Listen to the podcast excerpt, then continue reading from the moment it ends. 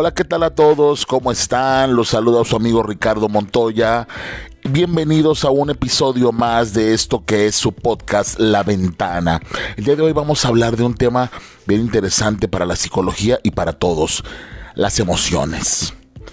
Las emociones se dividen en dos grandes grupos, emociones negativas y emociones positivas, y eso todos lo sabemos. Esto tiene una explicación lógica y un sentido. Básicamente unas nos hacen sentir bien y las otras nos hacen sentir mal. Es decir, es una clasificación que responde a lo que en psicología se denomina valencia afectiva. ¿Y a qué se refiere esto? A las sensaciones subjetivas, agradables o desagradables que nos generan las emociones al llamar a unas emociones positivas y a otras negativas, estamos diciendo también de forma implícita que las primeras son buenas y las segundas son malas, ya que por norma general sabemos que lo positivo es considerado algo bueno y lo negativo es considerado algo malo, o al menos así se concibe en la mayoría de las culturas y sociedades del mundo actual.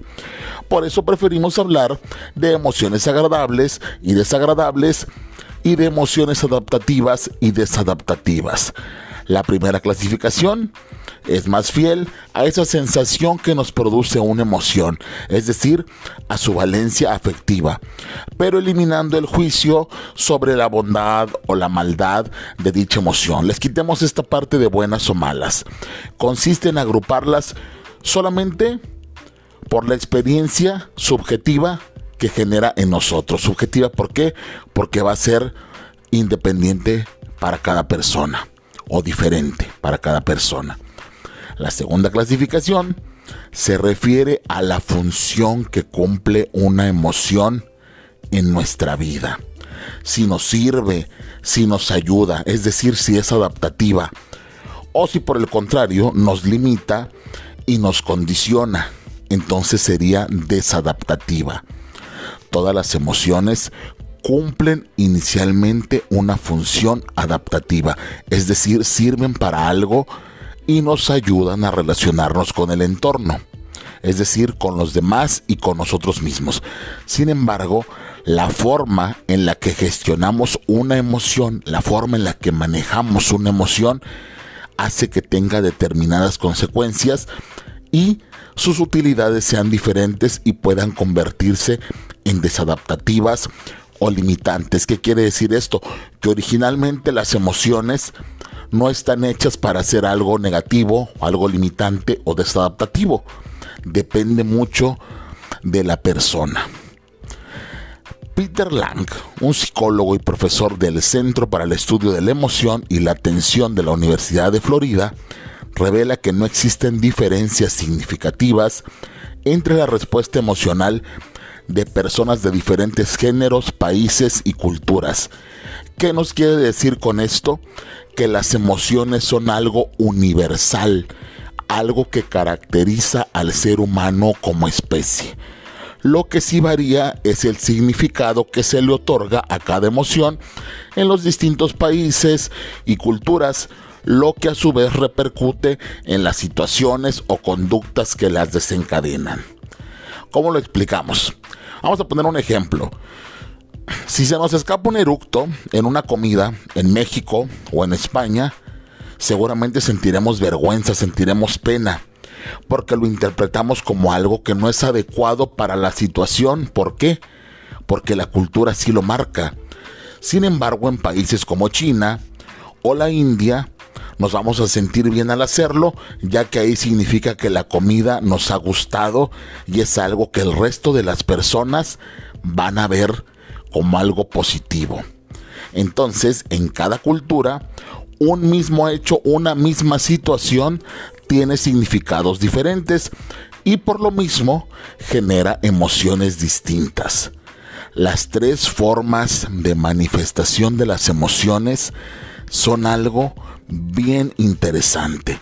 Se llama triple sistema de respuesta de las emociones. Es una teoría que surge en 1968 y que nos explica cómo las emociones se manifiestan mediante una respuesta cognitiva, una respuesta fisiológica y una respuesta conductual. Y gracias a este modelo resulta más fácil comprender cómo funcionan las emociones, sus consecuencias y cómo podemos manejarlas de una mejor manera. Primero, la respuesta cognitiva de la tristeza. Por ejemplo, ¿qué pasa con la tristeza? Son los pensamientos que tenemos normalmente con una connotación negativa. Podría ser algo como no me gusta mi vida, no me gusta lo que soy, nunca soy capaz de hacer las cosas bien, no me siento querido, no me siento apreciado. Estos pensamientos proceden obviamente de la interpretación que hacemos de la realidad. Así que podríamos sustituirlos por otros e interpretar la realidad desde otro punto de vista, pero eso no es sencillo. Por otro lado, a nivel cognitivo, también se producen cambios en procesos como la atención, la memoria, la concentración, la toma de decisiones.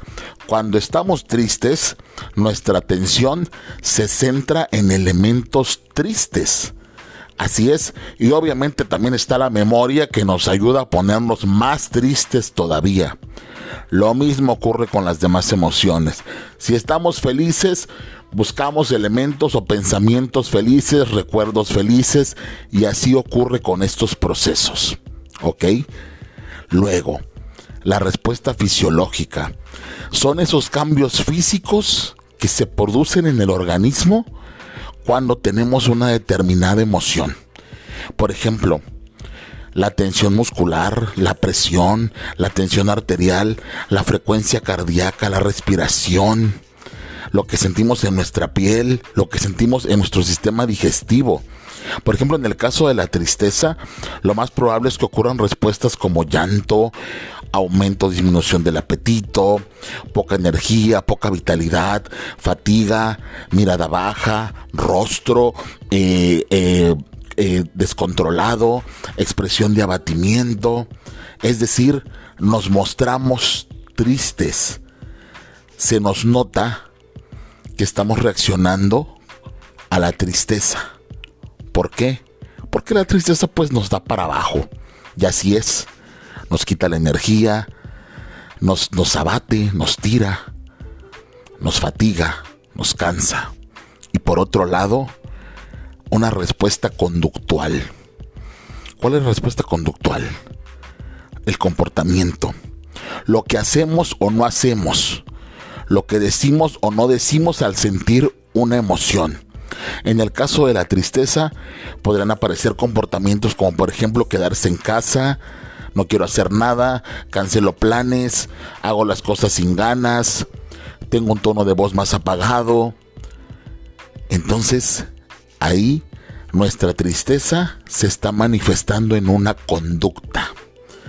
Va quedando claro eso, como podemos ver, las emociones tienen un lenguaje, tienen una forma de comunicarse con nosotros y con los demás, de decirme a mí mismo, así me estoy sintiendo, y decirle a los demás, así me estoy sintiendo.